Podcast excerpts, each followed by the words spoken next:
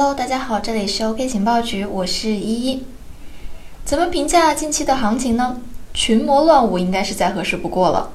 稳定币 USDT 的价格破七，溢价超过了百分之五。说好的稳定呢？记得上一次 USDT 破七还是在二零一七年的牛市吧？难道是牛又回来了吗？USDT 的大幅溢价还可以理解。但是各种山寨币动辄几倍、几十倍的涨幅，就让人很看不懂了。是哪些币呢？我这里也不方便点名了。但本着对投资人比较负责任的态度呢，OK 情报局的各位还是郑重的提醒同学们：熊市还没有结束，熊市只有在把垃圾项目全部都熬死了之后才会结束。目前的状态更像是垃圾项目死前的回光返照，请各位同学们控制好自己的手，千万不要追高。不过，如果你们实在控制不了自己的手，可以买一买比特币或者是 OK 币，因为这两个币啊，即使是短期之内下跌呢，未来也一定会涨回来。啊，无缝的给自家插播了一条广告，哈哈。最后再插播一条重要的新闻：OK Jumpstart 首期项目积木云预约购买将在四月十日正式开启，也就是明天。你们的 OK 币都准备好了吗？好，话不多说，进入我们今天的章节。二零一八新一轮的熊市与暴跌。二零一八年初啊，真格基金的创始人徐小平的微信聊天截屏刷爆了朋友圈。在截图当中呢，他这样呼吁道：“区块链的革命已经到来，这是一场顺之者昌，逆之者亡的伟大技术革命。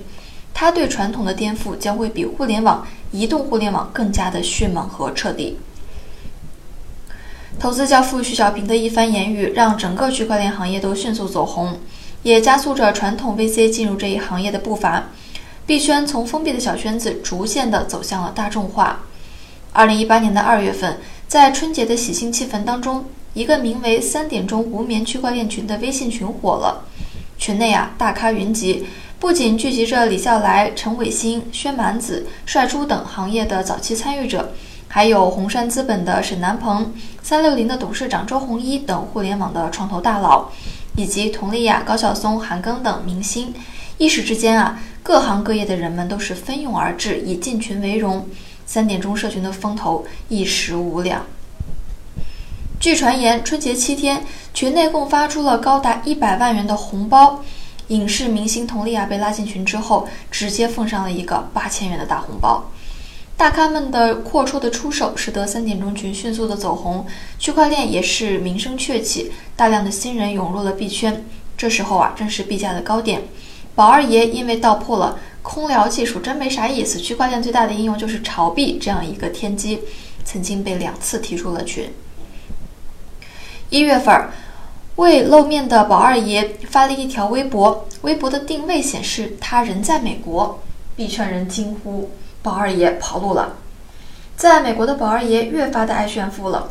他在硅谷购置了一套百亩的大豪宅，将印有“韭菜庄园”的牌子正式的挂在了大门口，并且为了让自己的庄园确实名副其实，他还特地在庄园的一角种了一小撮韭菜。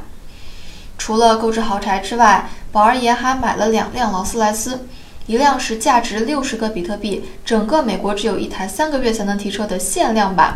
另一辆是价值二十五个比特币买来送给媳妇儿的白色劳斯莱斯幻影。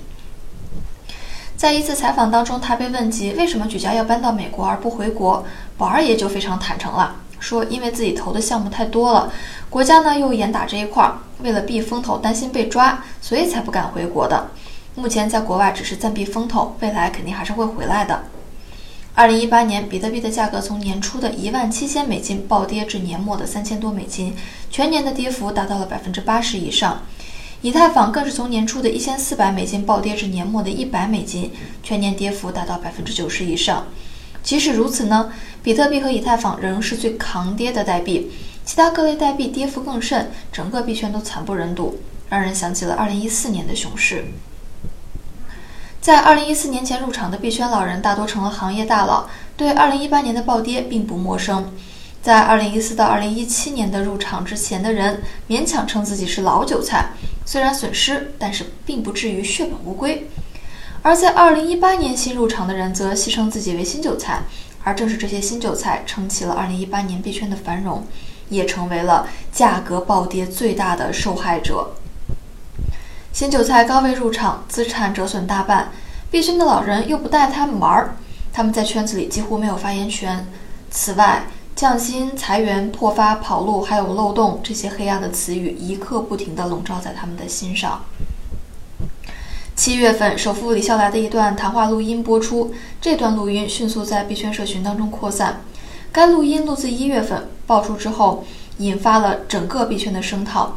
本就被指割韭菜的李笑来进一步人设崩塌。这段揭露行业站台内幕和资金盘乱象的录音，还点了非常知名的几个项目，引发了行业声讨。此前接受央视采访，自称百分之九十九点九九的情况下是被站台的李笑来。至此，人设彻底的崩塌了。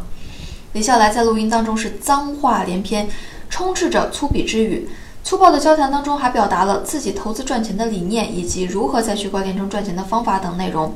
其余句“这个共识也是共识”，燃爆了整个行业，被舆论斥其为“割韭菜吃相难看”。